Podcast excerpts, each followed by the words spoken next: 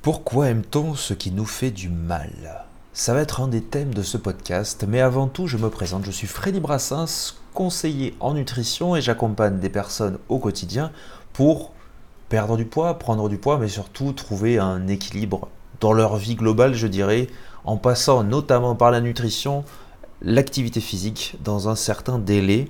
Et je suis euh, présent sur tous les réseaux sociaux, au nom de Freddy Brassens, hein, concrètement. Tu vas chercher dans ton moteur de recherche, tu vas me trouver sur Instagram, TikTok, YouTube.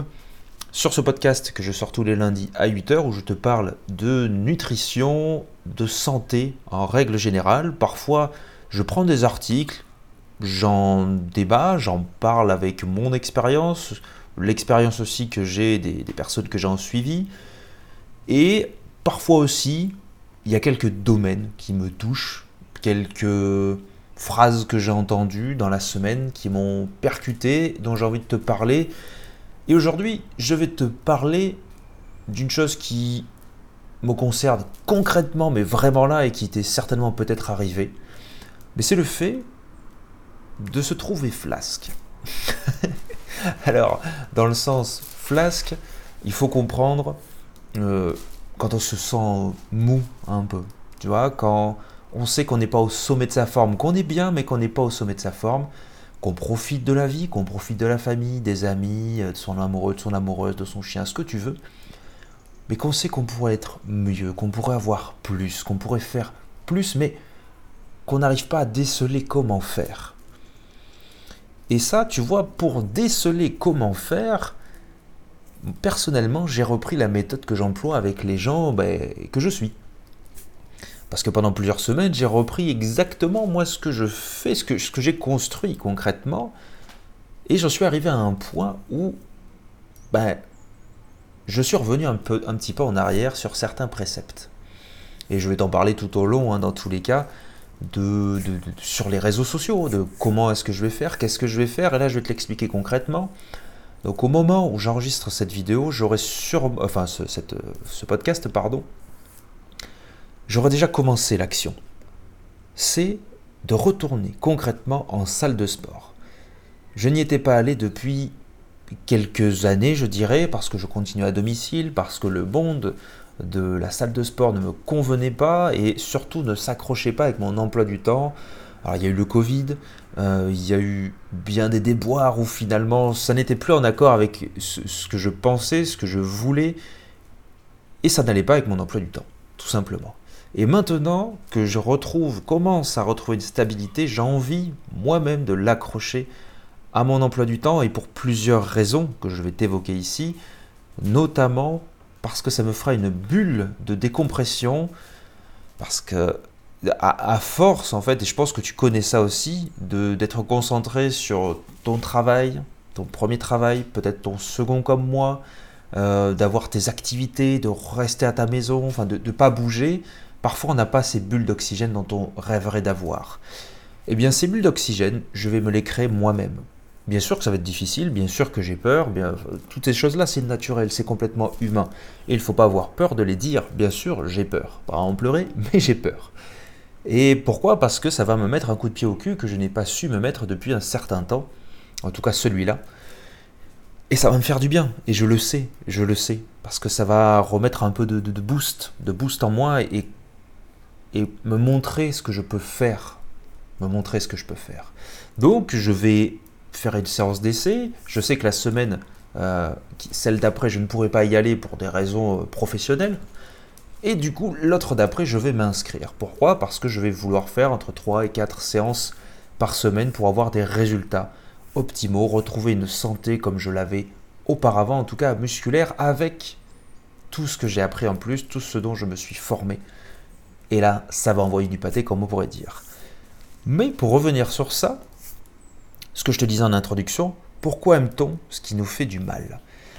Et effectivement, de cette période flasque, je dirais, j'en retiens quelques petites choses. C'est notamment un combat avec moi-même, et c'est pour ça que j'en fais mon activité aussi, euh, d'aimer certaines choses et de persister là-dedans, d'avoir des travers, d'essayer de les dompter. Et c'est justement pour ça que je fais des suivis, pour faire comprendre aux gens comment ça se passe au niveau de l'intellectuel, comment ça se passe au niveau du mental, de de tout ce qu'on nous inflige, de, des privations, mais à la fois il faut de l'opulence qu'on a autour de nous. Et c'est pour ça que c'est pas si simple. Et là j'ai trouvé un article de Philosophie Magazine. Ouais, on monte en gamme, je sais. Pourquoi aime-t-on ce qui nous fait du mal? Que ce soit la douleur de l'effort ou la complaisance dans des plaisirs qui finiront par nous nuire, pourquoi choisissons-nous parfois de nous faire du mal? Et là on a l'explication de quatre philosophes aux tendances légèrement masochistes. Premier point, parce que nous recherchons le plaisir. Et là, on va te parler d'épicure. Vous tendez la main vers un paquet de bonbons bourrés de produits chimiques. Vous avez parfaitement conscience de son effet délétère sur la santé. Pourquoi persister?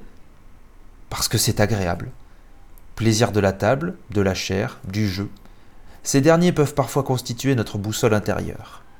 Selon les principes épicuriens, nous devons avant tout chercher le plaisir et éviter les souffrances. Le plaisir permet en effet de déterminer ce qu'il faut choisir et ce qu'il faut éviter dans notre vie. Mais Épicure invite aussi à la modération. La satisfaction ne doit pas mener à une vie déréglée, plutôt à l'ataraxie, donc l'absence de trouble. Ainsi, les plaisirs excessifs sont à éviter lorsqu'ils doivent avoir poursuite des peines qui les surpassent, et il faut accepter les douleurs, lorsque résulte de là, pour nous, un plaisir qui les surpasse un savant équilibre à trouver. Oui, donc finalement, ça t'explique de... Tu sais que tu as ce paquet de bonbons devant toi, pourquoi est-ce que tu vas persister à les bouffer? Ben Parce que c'est agréable sur le moment. Et c'est aussi prendre en compte que l'accumulation de cette agréabilité, je ne sais pas si ça existe, va t'emmener à quelque chose de complètement délétère pour ton corps. C'est prendre conscience de ça, être au-dessus de ça, prendre du recul, comme je te dis à chaque fois. C'est ce que t'explique Épicure. C'est finalement, si tu ne vas pas au-dessus de ça et que tu comprends que toute cette accumulation te fait du mal, là tu te laisses bouffer. Et c'est pour ça que je t'invite à t'élever, mais physiquement aussi et mentalement, pour comprendre ce qui se passe concrètement. Deuxième point, parce que nous aimons la transgression, et là on parlera de Saint Augustin, en, cédant à l'appel de la nicotine, vous êtes conscient que vous mettez votre vie en danger. Mais n'est-ce pas précisément ce qui rend la chose en partie attirante? C'est en tout cas ce que suggère saint Augustin.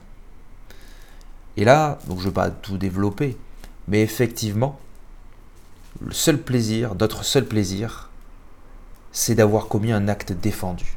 Parce que tu sais que c'est mal, c'est le côté enfantin. Hein. Parce que tu sais que c'est mal, et eh tu vas le faire, tu vas transgresser, donc tu t'es senti en quelqu'un de plus. Tu vois, tu étais au-delà des règles. Et c'est ces choses-là qui font que on sait qu'on se fait du mal, mais ah, t'as vu, c'est bien. Et ça fait partie des mécanismes qu'il faut apprendre pour comprendre la nourriture. Surtout parfois quand on est énervé. Par exemple, on t'a traité de gros, de grosse, tu as le paquet de bonbons devant toi. Je sais que c'est pas bien, mais je t'emmerde, je fais ce que je veux, je suis adulte. Et là, tu vas le bouffer. Et justement, prendre conscience de ça, s'élever une fois de plus, c'est comprendre qu'on va, qu'on peut aller au-delà de ça. Troisième point, parce que nous pouvons nous tromper. Ça, ça on te parle de Spinoza.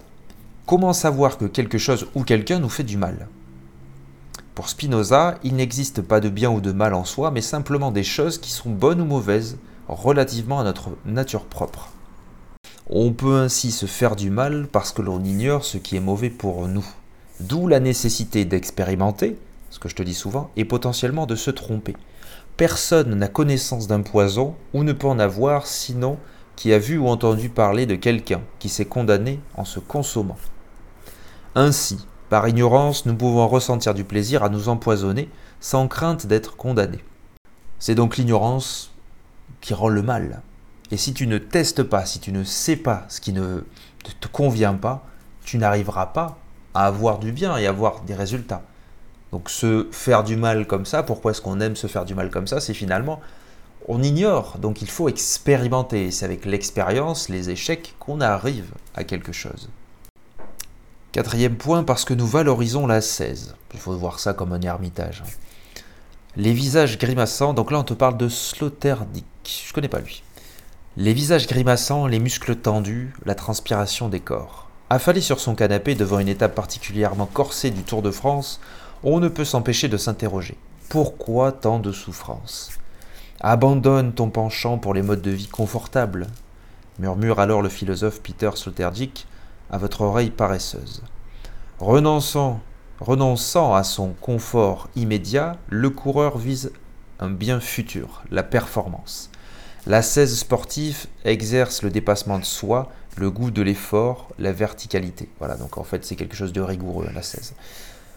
Pour Sloterdijk, c'est une traduction déspiritualisée de l'éthique religieuse. Pardon. Elle est tout sauf une invention moderne.